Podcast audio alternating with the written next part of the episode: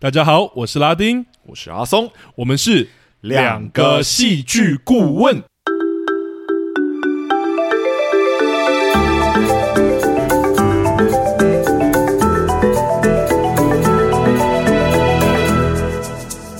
Hello，大家好，欢迎回到我们两个戏剧顾问的节目。哟，那我们这周上周聊完了，我们都很喜欢的爱情电影吧。爱情影集，影集，影集，对，纯爱影集。我觉得这周也是有点画风突变了。我觉得我们这一季的风格就是这样啊，虽然都是聊韩剧跟韩国电影，但是我们其实想要聊更多元的作品，来让大家去理解说不一样的戏剧结构有哪一些特色。这样子，对，我们也真的希望我们可以很多元的去聊啦，然后聊各种不一样。但我觉得这一次是真的蛮特别的。哦，真的吗？对，这次要带来什么样的作品呢？呃，当然就是之前我们有预告过的《魔女一二》嘛，是。对，我们已经聊了两金了，接下来要聊最后的这个金多美。对，中五路三金最后一位金多美，而且刚好又是、哦、作品，他得超多奖，真的，对，真的不知道在多什么的，也是奠定他三金的那个怪物新人的那一个称号啊，是真的演的很好，我必须说，真的有吓到。如果你跟我说他是新人，我是真的不太相信。对，而且我因为我也其实也是有点两集电影接在一起看。我其实我没有对他有那么多调查，我不太知道他真的是完全新人吗？还是说他其实有一些戏剧背景的训练？这个倒是我后边再查一下。对啊，这个倒是不清楚。但是呃，确实在这一部的时候，导演本来就希望选一个比较没有经验的人演。哦，对，可是他演起来不像没有经验的人，真的，而且那样的切换跟什么，对，是那种变身式的表演，真的是有时候真的蛮考验演员的，都、是、很专业的演员来演都不一定演的好了，他居然可以演到这种程度，很厉害，对，而且知道背后也真的下了很多苦功，像他那个动作戏还是他的身体训练，其实导演都安排一系列彩是是是是，你知道那个，嗯、因为我今年有看那个那年我们的夏天嘛，哦，对，然后那个那个里面的男女主角就是。金多美跟那个里第一第一集里面的那个男生哦，那个坏人，对对对对对哦。然后他们他们就是因为录了魔女，然后那个好像导演说觉得他们两个很有 CP 感，把我们拉去演爱情剧，这样。你还看过魔女的观众应该觉得很奇怪吧？对，因为我是先看那个嘛，他们的那个那年那年我们的夏天，然后回来看的时候，我想说你到底从哪里看出 CP 感？你的判断很奇怪，因为魔女风格真的很强，而且我真的觉得是蛮好看的，就是以爽片来说。嗯、对，真的是很爽快这件事情。没错，没错。但我也要先说，可以简单很快分享一个故事，就是我跟别人说，哦，觉得里面动作很爽。结果我有一个朋友就用就是动作片的标准去看，然后就他就说，我觉得没有很爽啊。我就说为什么？他就说打斗也没有很多，还是什么什么。我说啊，对不起，你这边乱介绍。这个等下我也会提到。我觉得他也很厉害，就是明明其实打斗的篇幅真的不长，可是为什么还是可以让我们有爽快的感觉？对，好。那我们事不宜迟，差不多要进入到我们今天的节目了吧？没错。那在开始之前，我们还是要做那两层的提醒。没错，当然第一个当然是我们会爆雷哈，而且这一部剧其实还是有反转跟悬疑的，没错。所以被爆雷会有差，大家可以去赶快去 Netflix 或电影院来看喽。没错。那第二个特点当然是我们的任何观点都是主观的，虽然用客观的语言包装，但都是我们自己的想法。所以如果跟你的意见不一样，不要走心，不要走心。我觉得这部应该还好啦。对啦，对对，因为我们是应该是偏向正品，偏向正品啦。对啊，对啊，也会说我们的喜欢啦，对。但也很难说，之前跟我们意见不一样，有时候也是因为正品啊，真的假的？还要再来？没有啦，没有啦。但这部戏没有争议啊，大家的正品是都是好的啊，是是，是，而且还是韩国票房非常好，它二好像是票房冠军呢，超级好的，是是，对啊对啊。好，那事不宜迟，我们就请阿松来帮我们简介一下《魔女一》跟二吧，没问题。我这边就简单的帮大家做魔女系列的，就是简介就好了，嗯，就不要太特别把一二部分开来讲。是，呃，魔女系列目前跟共分为两集，哈，剧情讲述着一个神秘的实验计划。暗地里对孩童进行了非人呃非人道的实验，嗯、最终诞生出了数名超人类的存在。是，其中呢又以魔女的存在最为高级哈。嗯，高层在发现魔女超凡的能力之后呢，已经超越了他们所能控制的范围，于是下达了击杀所有孩子的指令。嗯、但最终魔女仍然逃出了是呃逃出了那个秘密基地，并秘密生活了多年。最后，为了生存下去呢，开始对组织进行了全面的反击，并试图找寻能根治自己生病体质的方法。嗯，基本上是从这里开始，然后一切也都都到目前为止都还是以这个结构在运作。是对。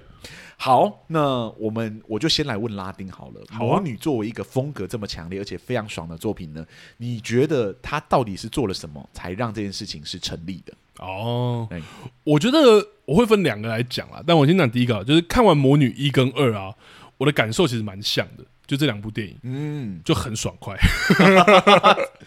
对，就这么简单的感受，其实我觉得蛮吊诡的吼，因为魔女的设定对我来说，其实真的没有很新奇。对，政府实验改造人类啊，或者是人类拥有超乎常人的能力这一点啊，在这个就是超级英雄已经烂大街的时代。电影里有很大的力气啊，或者是可以跳很远啊，或者是说有什么念动力的这种设定，跟其他电影相比，根本可以说是小学生等级的。是，对。那用漫威稍微接近设定的变种人来比的话，魔女的巨之影如果出现在 X 战警的电影里面，应该只是个路人甲。对，因此魔女一二带来的爽快，我觉得不只是感官或设定刺激上的，创作者在戏剧手法与结构上其实动了不少手脚。就这样不算新潮的设定，一样能带来整体娱乐的感受。我就先说我喜欢的其中一个点好了，那就是我觉得这部名为《魔女》的电影啊，竟然能向我呈现出了平凡生活的美好这件事情。平凡生活的美好，对，我觉得这件事很有趣。我先说明一下，就是我觉得用戏剧呈现平凡啊，其实是一件不太容易的事情。你说像我的《出走日记》这样，对。原因在《出走日记》那一集，其实我们有说的蛮清楚的。我们在说平庸困境的时候就有说明了嘛。这样的故事其实很难找到明确重大的事件或是反派，嗯，更遑论说一场冒险的呈现起来，其实也很容易感让人感觉到很闷。闷哦，对，那所以当戏剧把主题定为平凡的时候，就是要呈现平凡美好或是平凡的时候，通常会有三种选择哈。三种对，其实跟上次我们那个阿松聊爱情就纯爱的时候很像。哦，对，你说柔美吗？对对对，聊柔美在讲纯爱，说要呈现纯爱其实很困难的时候，其实很像。嗯，那有三种方法，第一个当然就是用平凡来讲平凡，也是用平铺直叙的方式去呈现平凡中的各种种种哈。那像是我们之前聊的刚刚说的出走日记啊，由于容易产生沉闷。因此被常被拿来呈现这种平庸的困境，或是各种跟存在思辨有关的主题，好比说很多的小众电影等等对，那第二种的话，当然就是选用特别的形式来讲平凡。各位有没有一点？你学我，我没有。但平凡没有什么特别，那我就用有趣的形式来呈现啊。例如说，真的很有即视感，一个小女孩的青少年危机当然很平凡，那我就把她的情绪变成五个有趣的角色来说嘛。嗯、那脑筋急转弯就是很明显这样的类型，还有上周的柔美是最后一种，这才是重点哈。第三种其实是非常常见，也是最常见的，那就是用不凡来呈现平凡。什么意思呢？既然戏剧的本质是呈现生活中的不平常或者说不凡，那我们就用这样的不凡去对比，衬托出平凡，不是反而是一件更容易的事吗？哦，而这样的手法很常出现在某一类的电影，大家可以猜猜看是什么电影哦？什么时候我们会觉得平凡生活很美好吗？或得来不易？那便是非常时期嘛。没错，这样的手法非常常出现在以战争为题材的作品中。哦，像是之前提过的吐槽男孩嘛，就用战争的残酷来对比童年，或者是好比很多的战争电影，你也可以有印象说，前面通常会呈现男女主角日常生活，而战争突然袭来打破这样的平常，是，或者是在后面的时候去重新对比说，也许看到一个杯子或什么，来想到以前喝一口水原来是这么美好跟不平常的一件事。呀。对压力好大哦。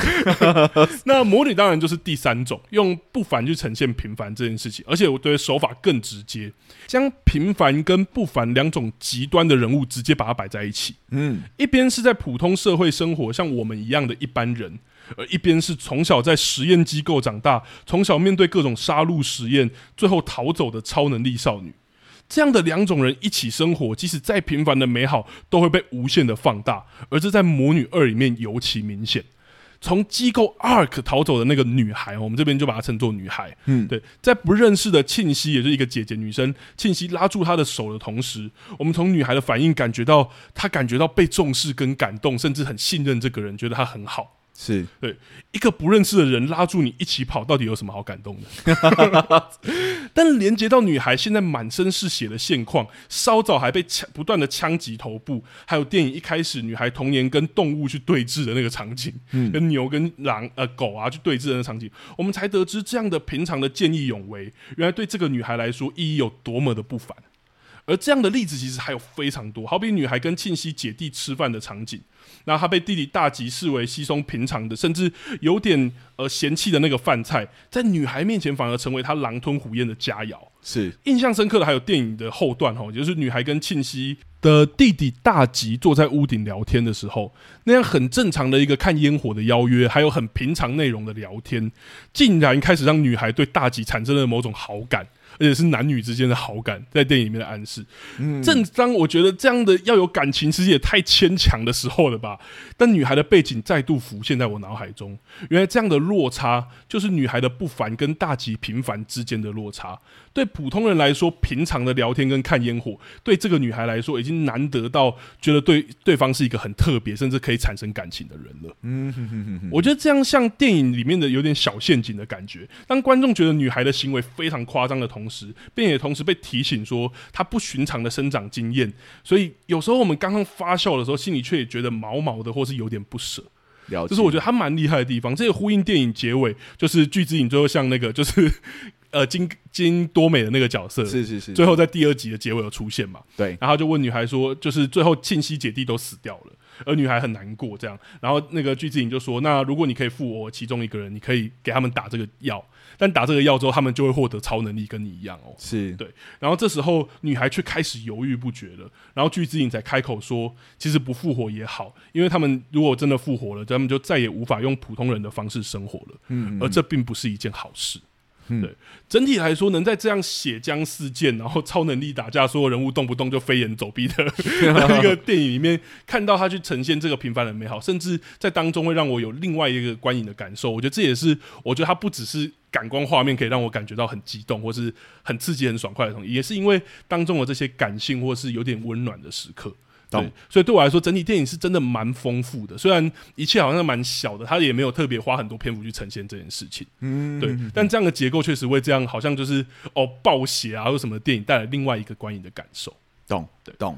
我觉得这蛮不错的，确实是如此。就平凡的议题在这两部作品里面，其实都是蛮重要的。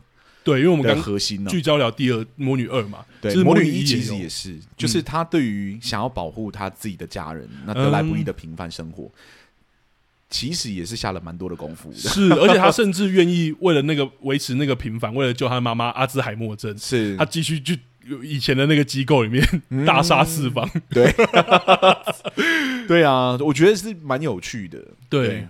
我觉得这还蛮有趣。那这边我可以就反过来问阿松了，来，因为我觉得这部电影其实真的蛮爽快的。然后，呃，结构上面也有很多，就是呃，可能英雄啊或者是什么，也不是英雄啦，嗯、就超能力等等的对打的画面。对对对对，对那我也想超人类这样。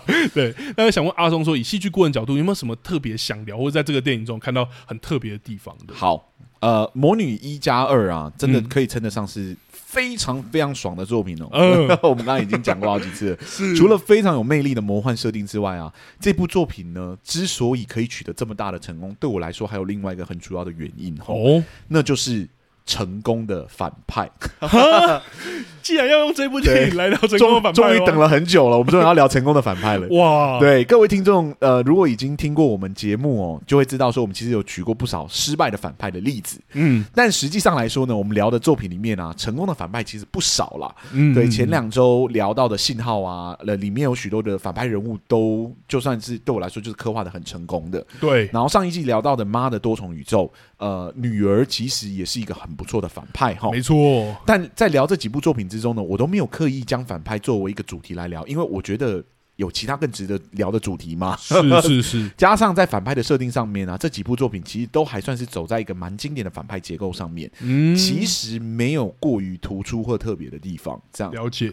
那今天我想要聊就是《魔女一加二》的反派结构呢，是因为我觉得这个系列的作品在设定反派的故事上面。其实蛮特别的。第一部呢，跟第二部曲其实个别都有自己的精彩之处。是，那我这边就稍微来个别介绍一下好了。嗯嗯嗯。呃，一般来说呢，反派要对主角产生足够的威胁，才能才算成功嘛。这是我们一直在讲的，威胁是一个反派之是不是成功的一个很重要的原因。对，或者它是一个基准点。对。但魔女的首部曲呢，有一个比较大的问题哦，那就是主角巨资影在初期的时候就被设定为一个很柔弱的高中女生，是，而反派则被设定为对女主角。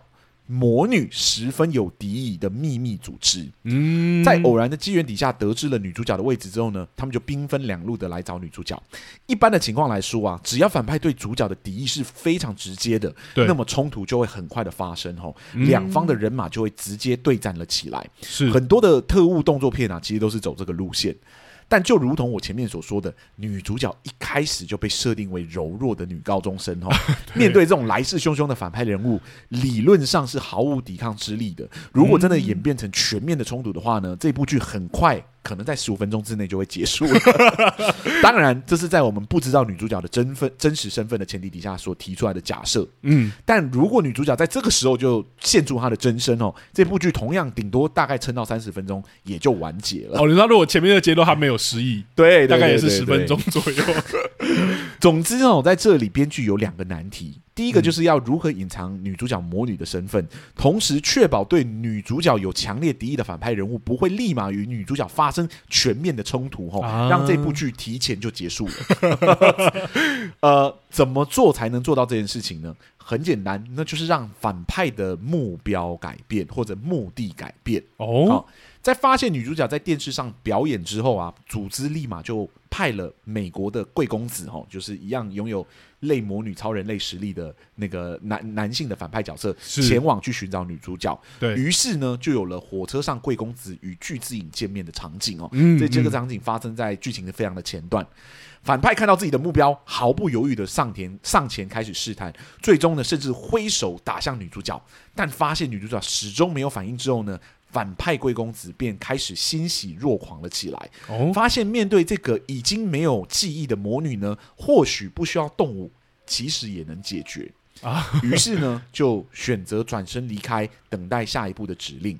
嗯，反派的目的在这一刻的时候改变了，于是全面冲突就被延迟了。哦，而在戏剧结构上啊，这部作品。呃，在选择反派的目的更换的手法时呢，做了一个对我来说很正确的事情吼，嗯，呃，以至于让这部作品获得了相当大的报酬，那就是时机。必须说，我这个反派的目的啊，如果早一点或晚一点改变的话，魔女都不会有今天的效果。正因为反派是在火车上与女主角见面，挥手打向女主角的前一刻改变主意的，这个手法才发挥了最大的效果。而这个效果呢，有三个。第一个呢，就是他延迟了全面开战的时刻，这刚刚已经讲过了，是是是，让女主角可以持续保留她的神秘感，而且为后来的反转再添成一层还蛮酷的色彩。是是是。第二个呢，是他成功建立起这部剧反派的威胁感。哦，对，因为他对于女主角的威胁是非常的直接的，甚至有几乎要动手打女生的程度，哈。嗯嗯，嗯。第三呢，也是对我来说最重要的一点，他让这部剧的反派在接下来的行动中都可以将威胁感反馈到女主角身上，哈。哦，因为那一巴掌是在打中女主角之前停住的，所以我们知道这个反派不仅目标非常明确，而且攻击性非常的强烈。嗯，若不是反派自己停下来，估计。女主角已经受伤了，当然这是在我们不知道魔女真实身份的前提底下会有的感觉。是是是，在这一巴掌之后呢，反派因为目的的改变就没有主动在呃有意图的想要伤害女主角了。对，这个大大延迟了反派与全主角全面冲突的时间。对，但反派的威胁感却仍然没有丝毫的减少。哦，原因是因为他们还有持续在伤害别人。对，好比说。当反派离开车厢的时候呢，他就因为跟一个男生擦撞嘛，嗯、所以他就直接把那个男生给绞杀，然后丢出车外，而且还是徒手就可以把他脖子扭断。对，后来反派一群人又杀害了博士一家人，甚至还出现了就是展现第一次超能力的表现。然后，嗯、虽然这些行为都与女主角没有直接的关系吼，但因为那一巴掌曾经差一点打向女主角，所以当反派在杀害别人的时候呢，我们都能反复的将他们对于他者的威胁。扣回到女主角身上啊！如果那巴掌没有在剧情前面就发生，而是反复的让我们先看到说反派在杀人，然后才有后面的交锋还有冲突的话，嗯，反派的威胁感其实是不会真的构成的。哦，就是为什么我会说那巴掌的时机选的特好的原因，他们成功让我们觉得反派很危险，而且那个危险其实是直接对着女主角的。嗯，对。然后因为这一刻。那个反派的危险感是对着女主角，之后他们所有建立起来的威胁感，我们其实都可以联想到，可能是对女主角更严重的威胁，可能会伤害到女主角。对对对对，因为有这层威胁感，所以当女主角就是魔女最后突然翻转的时候，那种爽感才会出来。嗯，如果反派的威胁感没有被拉到这么高的话，魔女的反转也不会真的有什么效果，是因为反派如此的危险。所以能把他们玩弄于股掌之间的魔女才会显得特别的厉害，令人看的真的是非常非常的过瘾。没错没错，对，所以那巴掌啊，真的是啪，真的对我来说就是打的特好。我觉得很有趣的地方是，像他他那个巴掌这样扇过去的时候，其实真的后面所有的危险的张力都都灌过去。对，因为那个威胁就是我们已经看到男。应该说，那群反派其实就是想要伤伤害女主角。对，所以当他们选择不伤害的时候，我们只是持续的去想说，他们究竟什么时候会回来伤害他。没错，所以像他是一开有一幕是那个警察。就是就是女主角闺蜜的爸爸是警察嘛，是，然后车停在那边，然后刚好遇到那个贵公子他们那一台车，嗯，然后他后面就没有拍出来，然后你就想说完了，完了，警察死了，而且已经死的很难看，对，结果没有啊，对，我觉得那个张力玩的好好，哇，好厉害哦，是啊，好懂得怎么玩反派的威胁哦，对，正因为第一个威胁就是只打在女主角身上，所以这一切都成立，对。对。如果他不是，就没有办法。这个我们其实之前有讲过，就是说，如果危危险然后威胁感其实不是对着主角的话，即使反派是失效的，而且会是失败的。机不可失那一集聊的，yes，、嗯、而且后面的那个夏女的诱惑我们也有讲过。是，好，呃。但是我们要聊到第二部了，哦、这种反转的结构啊，在第二部曲的时候其实无法重复的使用。当然，因为我们已经知道了魔女就是位于食物链顶端的存在，对，而且是超级强，是是是，那个柔弱的女高中生女高中生形象其实已经骗不了人了。是，因此在魔女二的时候呢，剧情其实很早就揭露了魔女的身份，嗯，并且将她刻画的非常的无敌。对。对，就是那个妹妹嘛，对，超强。对，那么问题就来了，无敌的存在是要怎么产生有效的反派呢？对啊，很简单，有两个做法。第一，创造另外两个柔弱的主角来，也就是庆熙还有大吉、啊、这两个姐弟俩。第二呢，就是增加反派的势力，并且让他们互相敌对。哦，我们先来说第一点好了。你会发现在《魔女二》中呢。魔女的戏份其实没有那么多，对，大部分的冲突其实都是坐落在庆熙这个角色身上。无论是黑道啊，或是后来加入的中国队，还有总部的要员啊，基本上都没有与魔女直接正面接触的机会。他们接触的人都是就是庆熙这个角色，对，就是收留那个魔女的那个那一家那个女生嘛，没错，就是那个姐弟俩这样子，对对。对对对对对对。把所有的威胁与冲突啊，对准了柔弱的庆熙，还有就是大吉这两个姐弟俩，是。反派的威胁感自然就可以逐渐的升高嘛。没错，对，我们知道他们可能打不赢魔女，但我们知道他们可能会杀掉庆熙，对，而且可能很容易就杀掉，是，所以威胁还是在，是，即使不是对准的魔女。那些那些反派人物都很危险哈。嗯，其二呢，就是增加反派的势力。首部曲呢，首部曲结束的时候已经证实哦，魔女就是位于食物链顶端的存在。嗯，如果场景一直呈现反派与魔女就是对决的话呢，其实是不会有什么效果的，因为我们知道魔女一定会赢。对啊，因此魔女二呢就采取了一个很有趣的手法，就是我称之为。蛊毒炼成术的手法，蛊毒炼成术，借由反派互相的对立、互相的攻击来展现彼此的实力哈，并且施展各式各样的新招数，让我们呢有一种一瞬间产生说，哎，魔女可能有可能会输掉的感觉哦。哦，对对，因为那个中国队的念动力出现的时候呢。真的看起来就是比美国队强很多。对，我那时候跟阿忠讲，看完电影我就说，跟第一季的那个美国队比起来，第二季中国队真的是看像大学生一样。对啊，就会觉得，哎、欸，你第一季的那个反派没有很强 啊。对啊，第二季中国队超强的。对，中国队好可怕，好危险哦。这样，所以你就一想说，不会吧？魔女可能会输，诶，可能会输给这群人。这样，懂、嗯。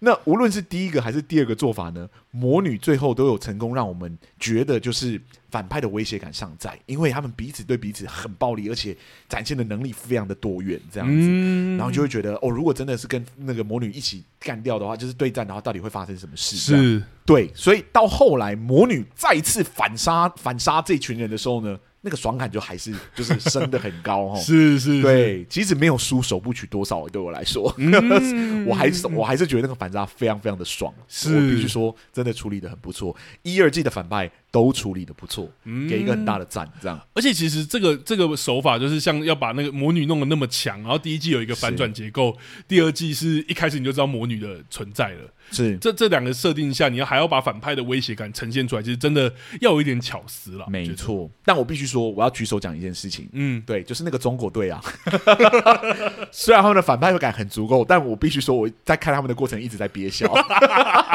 我知道 为什么要派一群不会讲中文的人来演这个、啊、这群人呢、啊？对啊，本来很危险的，但是一直听他们的口音的时候，我想说，你们好努力的要把中文给讲好。对，因为他们，我觉得有时候口有口音是一件事，但是他光他那个那个中文，你就怀疑他们应该听不懂彼此讲的话。对，就是我觉得你们应该不知道对方在讲什么，对，那个对话感一点都没有成立起来。对，我想说，如果你今天是日语，我可能就会舒服很多，但不是，你们就是中国队，你们讲的就是中文，没办法，我没有刚好听得懂，那就很尴尬，超级超级尴尬。我我身边就是所有在看电影的人都。笑了，真的、哦。对我们那个，他们一讲话的时候，所有人就开始那边窃笑了。对，真的是那个威胁感有降低一点点，因为这件事情有稍微降低一点点。这样好了，但是我那时候看的时候，我就因为阿松有帮我打强心针，我想说好了，我就是当在看，就是就是拍给韩国人看的。对对，我跟他讲说，呃，我给你一个强心针，就是你要你要记得这部片是拍给韩国人看的，只有这个指示这样。对，然后说好好，然后看到那一段，就想嗯嗯，好，就当他们在讲日文。他们可以找找人后期配音呢、啊，配调就好了。啊、如果你就是想要用韩国演员，就是后期配调就好了。有蛮多可以处理的手法，但就像你讲的，搞不好他原本就 TA 可能就。他给到 audience 版就是设定韩国、这个，这个对我来说真的是影响很大的一个。我我觉得，因为我有被打强心针的时候还好，但我可以想象，如果那一刻那个威胁感塑造那么强，是因为那其实是很恐怖的时候。对对对，因为他们前面坐车的时候就开始讲中文，大家就笑一轮了。然后后面的时候真的开始打架的时候，他们都没有讲，没有讲话。但到最后要跟魔女杠上杠上的时候呢，他们两个就开始有讲中文，然后 所有人就觉得太好笑了，这样子说什么？哦，他的他有那么厉害，还是怎么样？对对对。对对对对，你讲出来，你真不要讲话。对，你刚刚的威胁感都让我觉得很足够，真的，一开口就让我觉得那个下降不少。对，我我觉得可以讲个很有趣的是，我觉得在车子里面去讲他们威胁感也很厉害。是，就是在车子里面，因为那个中国队自己有四个人，但他们也自己有分，就是阶级。但是他那个阶级他有没有告诉你谁比较强？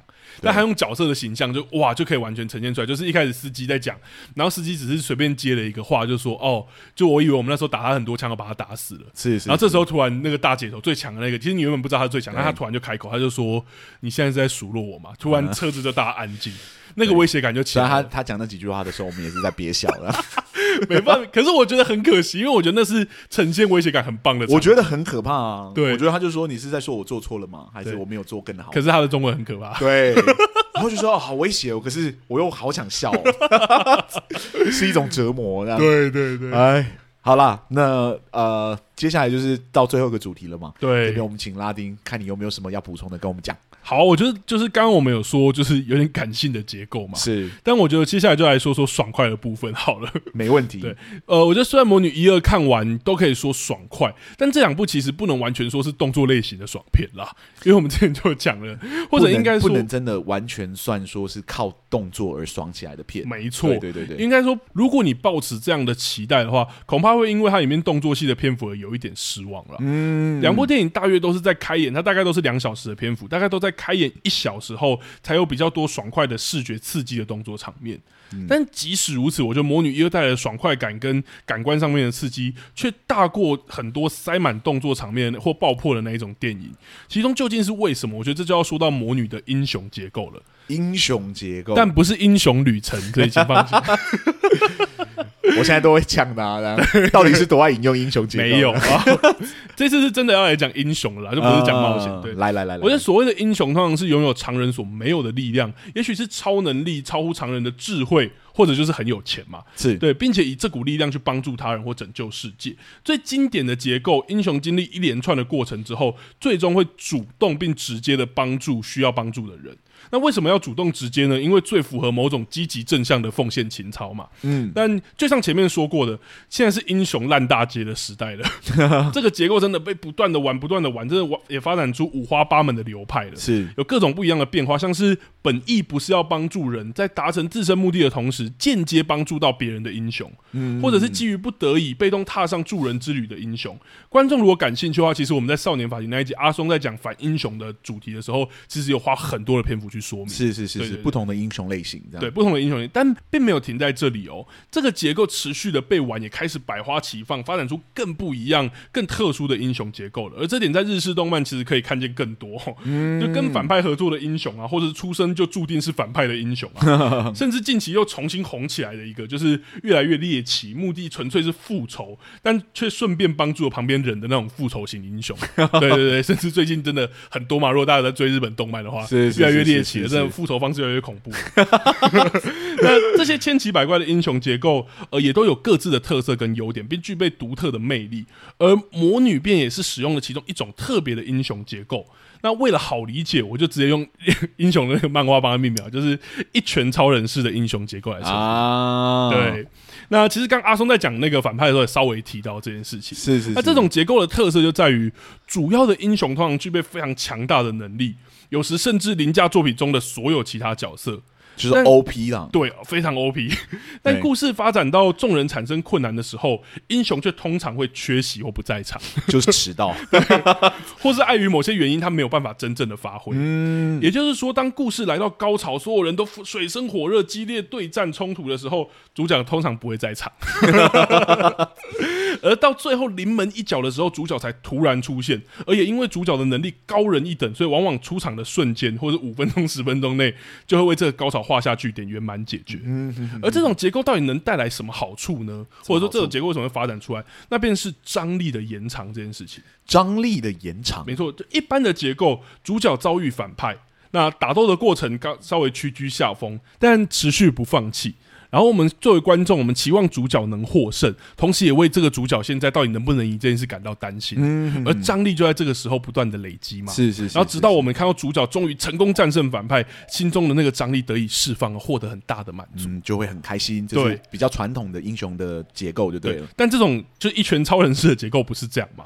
我们看到现在的角色，就是现在的也许新的主角，或者刚刚阿松讲的，会有一些次要角色，或者是呃比较柔弱的角色，然后被反派打倒在地，但该出现有能。力解决所有事的英雄却迟迟未出现，嗯，我们的情绪其实被放大喽，因为在场的角色不是英雄，因此他们真的不敌反派，有可能战败甚至死亡。反派的威胁变得很大，主角群的危险变大了，我们担观众的担心，刚刚讲的担心也变大了嘛。是是是。而另外一方面，我们知道英雄的能力一定能瞬间解决所有问题，嗯，所以只要他出现，呃，一切也许就被解决了。所以我们的期待，我们期待他出现这件事情，期待也被放大了。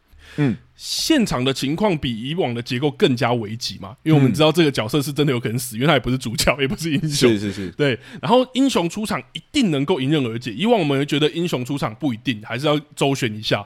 但我们知道，因为他很强大，所以他一定能很快的迎刃而解。是是是，是，这两者互相拉扯下，张力也被抬高到了一个完全不同的层次。对，张力也被放大，而魔女一二则大大利用了这样的结构。哈，当巨之影的与闺蜜她被挟持的时候，我们知道她具有惊人的能力，但可能因为失忆而无法使用。在一切危急的时候，刚刚说的那个反转出现，魔女发挥那个能力秒杀众人的时候，伴随巨大的张力释放，我们真的带来很大的爽快感。嗯，对，那魔女便是一直不断的使用这样的结构，带来巨大的张力释放吼。那像好比有很多例子啊，像魔女一二最后的那个超能力大决战，也都打到最后一刻的时候，魔女才出现。对对对对对。那这边用一个，其实我可以举一个我更喜欢的例子，反而不是那个最后的高潮决战。是什么？而是魔女二中，就是庆熙姐弟，他因为父亲欠债的问题的时候，黑道找到他们家里。哦，你比较喜欢那一段？对，我那一段我觉得很喜欢，因为魔女其实中间已经很久没有发威了。然后到那一段的时候，我们看到就是主是要呃另外一群主角就是呃庆熙跟他的弟弟是，然后被黑道被黑道挟持嘛，而且我们知道黑道。是很危险的，而且还会还会痛殴人，而且带了很多人来，然后甚至开始殴打大吉啊等等的。然后这时候魔女才终于跳出来出现，嗯、然后他们都被殴打的时候，然后我们也知道这群小喽啰怎么可能是魔女的那个对手对手，所以当他出现的时候，我们真的很嗨。就当他走过去，然后看那个打那个女主角信息的人的时候，然后一脚把他踢出去的时候，我觉得那个时候 张力真的被拉到很大。然后我也是真的在那一刻在电影院的时候说哇，真的在心中呐喊说爽啦！就仇恨值拉好拉满之后呢，对，再再由那个可以解决那个仇恨。恨值的人出来干掉对方，对，我觉得这是那种以往如果真的是主角被那个坏人打倒在地，然后最后站起来打打他一拳，那是完全没办法。对对对对对，那个以前是热血的结构，这个就是那个 秒杀的爽爽片节奏这样。对对对，但他还是用了很多的细节去呃铺成那样的张力。我们一样已经看到庆熙姐弟被殴打，我们也知道这个反派的威胁感或可恶之处。没错没错。那整体来说啊，这样的结构其实会延续张力被堆叠的那个幅度跟时间，就好像被延后引爆的烟火或是炸弹一样，它带来更大的火花跟爆炸力。而这样张力的释放，也让魔女这样动作戏篇幅其实真的不长的电影，但却带来的张力却没有输一般，就是把动作塞好塞满的那种电影来。对，我觉得带来很不一样的爽快。嗯，大概就是我觉得它哇，整体又给我稍微的那个感性的刺激，也给我带来很大的爽感的这件事情。没错，没错。对。其实我蛮期待三的，但也很怕它被拍烂。我觉得有危险呢。哦，怎么说？对啊，我自己觉得这部这部戏要收在三，我真的不知道怎么收。对，因为魔女的节奏就是一拳超人的节奏嘛。我刚刚讲了，他就是把那个胜利的那个 OP 的胜利。给从一般的英雄结构给分割出来，是让别人去走完那个英雄旅程，然后最后再出现，然后胜利的诞生就在他们身上。是是是是是，对。可是这种的结构就是很难很难把反派给建立起来。嗯，对，所以就要考量到他们第三季的反派究竟要怎么怎么建立。对，除非就要出现一个能压制两位魔女的存在。否则好像很难带来变化。对，可是如果是这样的话，魔女的那个爽感、那个爽片感就会消失，因为一拳超人就失败了嘛。对对对，对，很很多人在说，就最新版的一拳超人，当他没有办法一拳解决别人的时候，哇，我很生气，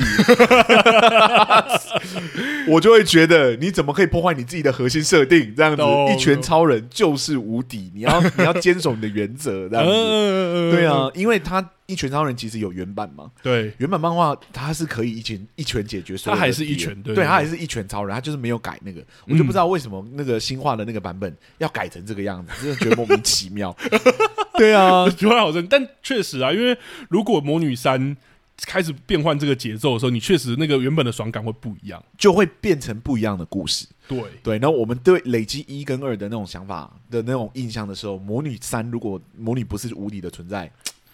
就会有一点点的对，而且我觉得魔女二其实已经很了不起了，我觉得他可以可以把这个结构再再变化，我觉得真的很厉害。我我我是蛮意外的，因为我想想说，你第一季能成功的那个结构不可能复制，因为那就是一个反转的结构，后揭露的结构，啊，后接了反转结构就不可能再反转一次，你不可能骗过我两次。对，其实讲直接一点好了，他第一次就没有骗过我了。我同意。对，就是他第一次的那个反转。我就已经知道可能会反转了。你说就是，其实女主角并没有失忆，她也没有失去能力这件事。对，我不知道，我不知道大家怎么想，但是对我来说，在看整部《魔女》的前部分的时候，有一个很不协调的地方。嗯，对，就是呃，魔女呃，巨子影巨子影去看医生，然后医生说你：“你你的你的命不久矣。”这样。对对对，我一直都觉得那个片段很奇怪。哦，怎么说？对，就是我不太理解为什么要呈现那个片段啊？是就是。为什么要有第三方的人来跟巨子英讲说他命不久矣？哦，对，我懂你意思。然后只有那个片段出现而已，嗯，对，只有很短的那个片段，对，是。然后我就在思考说，呈现那个片段的话，就代表说女主角应该是真的命不久矣。那她命不久矣的理由，可能跟她先天是魔女有关。嗯，那如果她在意她的生死的话，她唯一能做的事情就是要找找回那个研究室。那如果是这样的话，反转应该会发生。对，就那个片段而已，因为他只有一个片段，然后讲他快要死了。我想说，这整个故事的威胁就是他要被带回研究室，然后父亲、母亲可能受到威胁的结构，跟他死不死到底有什么关系？对，对，对，为什么要刻意让我看到一个他可能？快要死的病因这样子，对，而且母亲的那个就是阿兹海默这件事情，也跟他有没有死不死没关系。对，所以我觉得我的 always 就很奇怪，就我想说，怎么会出现这么不协调的结构？然后如果在呃戏剧顾问在看到一个东西不协调的时候，就有两个可能。对，一个就是就是他写有问题，你知道吗？他剧本有问题，对对，他剧本可能没有写好，所以出现了一个不协调的结构。这个我在看台湾的作品的时候很常发生哦。不要这样，我们之后搞不好，我们还是希望说，我们真的做这个节目做长久，搞不好会有台湾编剧或者什么来找我们。没有，我的意思是说，就是台词的协调与不协调，或场景的协调与不协调这件事情，只有两种导向，是一种就是你的剧本写写的有问题，瑕疵，对，有瑕疵；另外一种呢，就是。埋梗，对对，因为其实埋梗这个这个手法很难真的骗过我们，我们就是专门在看结构的人。嗯，因为如果你埋梗埋的不留痕迹，其实它反而是另外一种失败。对对对，因为没有记忆点，我完全没有意识到那个是在埋梗的话，后面忽然跟我说，哦，那个我埋了一个梗的话。还蛮难的，对，而且很多时候，如果他真的不够明显的时候，有时候观众会觉得这个很硬，是，就这个翻转很硬，没有给一些线索。跟你给太多的时候，有时候会觉得说，我们又一眼就看到说，嗯，有破绽，没错。所以我真的，我真的不确定说，就是怎么埋梗才能骗过我们。理论上来说，我有常常被骗。对，就是我常常还是会被骗。对对，可是这种骗呢，就是要做这种大型反转的骗，就跟看《夏女的诱惑》的时候，因为他们的反转可能就是只有一两个，你知道吗？很小的细节要让我们先看到，然后后面揭露的时候有那个效果的时候，我就会觉得那几个片段特别不协调。对，就是我会觉得，好比说，就是那个《夏女诱惑》里面那个真挚的告白嘛，是，我就一直觉得那个很奇怪，那个巴掌，我知道，对，那个巴掌太真了。对，然后为什么要特地诠诠释这个片段给我看？如果这整期都是说谎的话，都是一个骗局，都是一个骗局的话，为什么要呈现这件事情？嗯嗯，对。然后一样回到这个，回到魔女的时候呢，对我来说，那个看医生的场景就是很不协调。嗯，对，就是为什么要呈现这个片段给我看？懂。对，那如除非你是写砸了，你刻意写了一个没有很重要的场景进来。然后做了一个没有效果的设定，不然就是这个这个很小的细节其实是至关重要的设定。而当它是至关重要的设定的时候，它就是反转很常会拿来使用的一个埋梗的方式哦。对啊，对，所以第一次其实没有骗过我，嗯，对。然后第二次索性就不骗我了，那我就很开心这样子。对，我就觉得那个爽感还是在这样子。但我其实第一次被骗的时候，我还是很爽。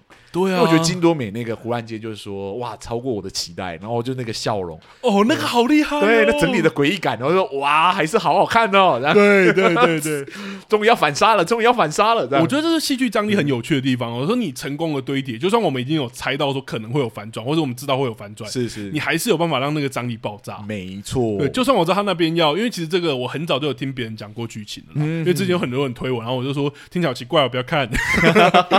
但他就说哦，你后面，然后他其实没有被什么什么，然后然后我其实在看的时候想说哇，被爆雷了哇！但他那时候就是那一个贵公子，然后讲说。我们被骗了，不是我们要，不是我要找，我们要找他，是他要找我们。我还是我觉得哇，好爽哦！是，就是哇，你们这一群人都被玩在鼓那个鼓掌鼓掌之间这样子。对。哇，好厉害，好厉害，这样子。然后后面就是那个打戏还是什么，也是很精彩。对，打爽爽爽爽爽。对，真的 是，所以啦，所以是真的喜欢了。我们是喜欢这两部作品的。对，我觉得蛮推荐观众，如果你可以 Netflix 赶快把《魔女一》追完，然后趁现在还有在上映，我觉得它很值得去电影院看。是是是是是，而且二的场景或场面其实比一的还要夸张。你是在哪里看呢？我是在，我也是在西门啊。哦，你在西门。我一直觉得我看的那个荧幕有点小。哦，对，那个很震撼的场景没有效果，没有出来。对，我觉得它很适合在大一点荧幕。对，它爽片就是要在很大的荧幕上对呈现。而且因为一就顶多是就是可能打破手打破墙壁或什么，对，二是真的会把人踢出去撞破墙房子的那种，飞很远这样子。对，哇，那个真的是一看就是解气，对，真的解气，对啊，哦，好爽，对对，好啦。那我们差不多要问那个两个戏剧顾问都问的问题。嗯，嗯魔女一加二，我觉得一加二可以自己一起聊。你觉得两个戏剧顾问要的话，他们需要几个戏剧顾问？我觉得零啊，因为我觉得其实我他非常清楚他要做什么，而且我觉得做的蛮好的。因为虽然是爽片，但其实当中的很多选择，或者我们之前讲的反派啊，是，或者是他的一些第二集的时候，呃，原本第一集的反转结构在第二集不管用，第二集去挑了一个新的主角群，没错。这这件事情，我觉得整体的选择都很对，嗯，所以他做很多小的巧思，才有办法让这部片这么爽。我还再讲一次，嗯嗯，对。那你呢？我也是零个，嗯、但我有在想说，三部曲是不是需要找一个戏剧顾问？因为就像我说的，我觉得有隐忧啊。对啊，对，我们在看的时候，我们有一种隐忧感。我又觉得三可能拍成功的几率有点困难，而且我觉得，对，就是不要说隐忧了，就因为我们在讲那个那个叫什么？呃，华灯初上的时候，我觉得忧都没有现在这么大。对，华灯初上的时候，我们也有讲说有隐忧，就是我们不太知道三会往哪一个方向走。对，但我们确实知道说三是有可能有一个明确的方向的。是是，是。但这个魔女三要怎么拍，我是觉得连方向我都好，好难哦。我在想说，有哪一些架构是可以诠释这件事情？哎，对。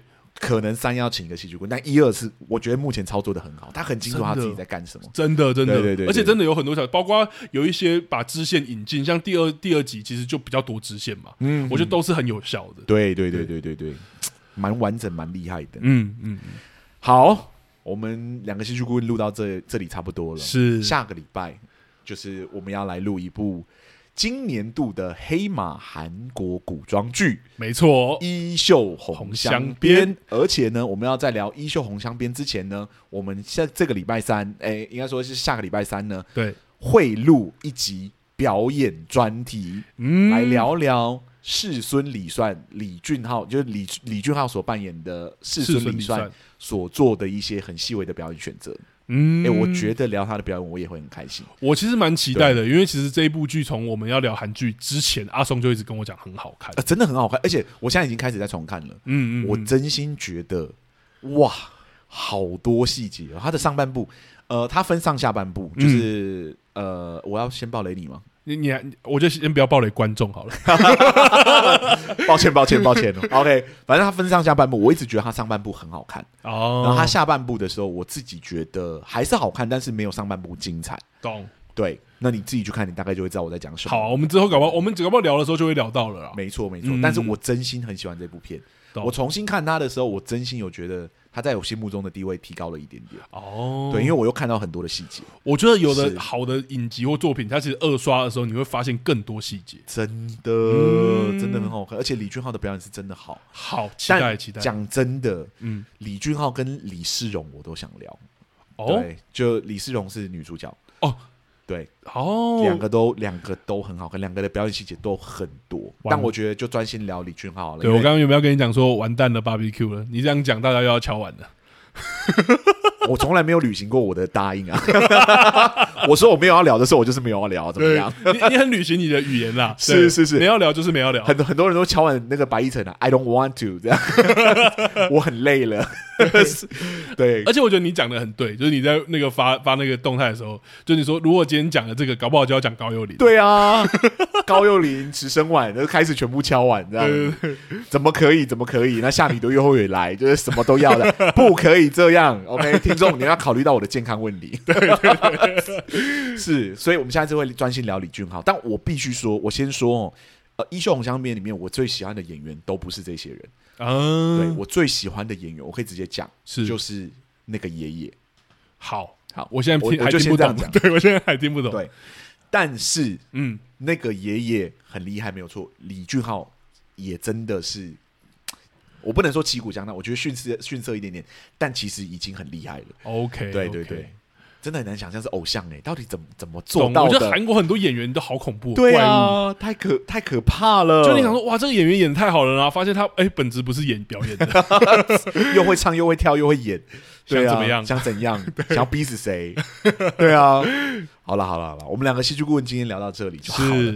非常谢谢大家收听我们的节目。如果你们喜欢我们的节目的话，嗯、欢迎就是帮我们到各大 podcast 平台，就是给我们五星好评。对，然后或者你想要跟我们做后续的交流，欢迎都私讯我们，让我们知道。这样对，或是留言，我们也都会看，也都会回哦。我们现在真的是跟很多人在做交流跟讨论，聊天很开心这样子。嗯嗯 那我们的赞助功能也打开了，如果大家喜欢我们的节目，想要给我们一点点的鼓励的话，赞助也是一种方式。这样子，金额不是重点啦，真的没错。好，那我们两个戏剧顾问今天就聊到这里，谢谢大家。谢谢大家，拜拜，拜拜。